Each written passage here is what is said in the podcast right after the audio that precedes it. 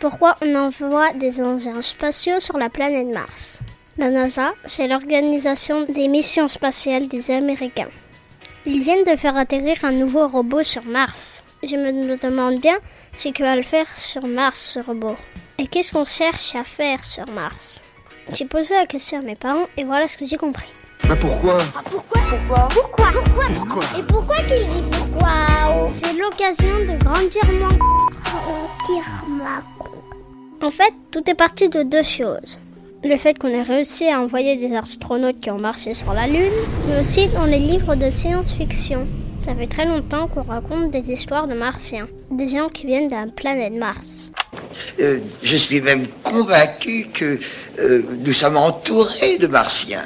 Mais si c'était des histoires inventées dans la science-fiction, c'est devenu une vraie envie d'envoyer des hommes sur Mars. Alors pourquoi aller sur Mars?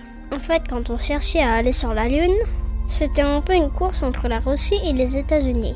Ces deux pays voulaient être les premiers à marcher sur la Lune. C'est les Américains qui ont gagné le 21 juillet 1969. Monsieur Buzz Aldrin. Ça vous dit quelque chose?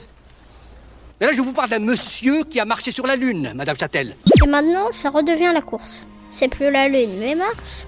Et c'est plus une course entre la Chine et les États-Unis. Et il y a aussi l'Arabie Saoudite et l'Europe qui veulent faire la course. Alors, est-ce que c'est juste pour gagner une course?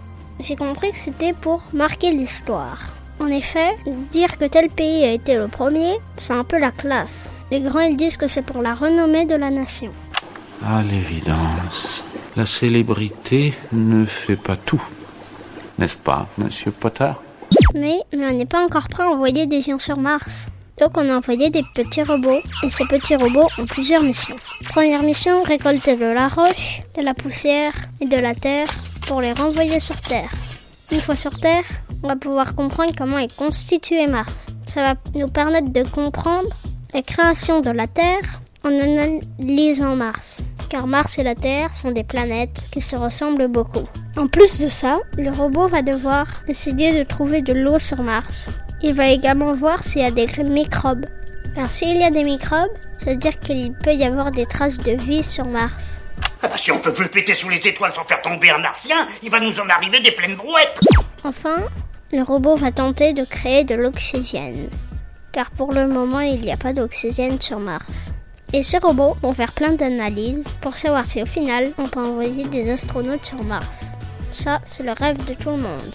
Envoyer des hommes sur Mars. Ça ferait un voyage de 2 à 3 ans. Et ça prendrait notamment 260 jours environ, rien que pour faire le trajet dans la fusée.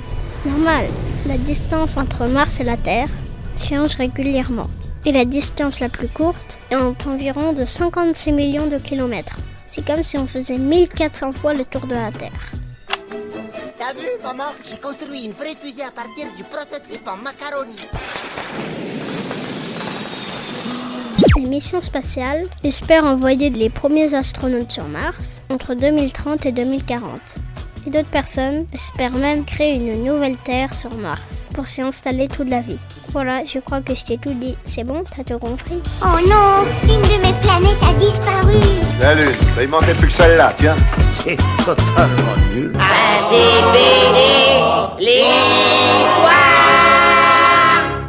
C'est tout C'était un podcast Genside.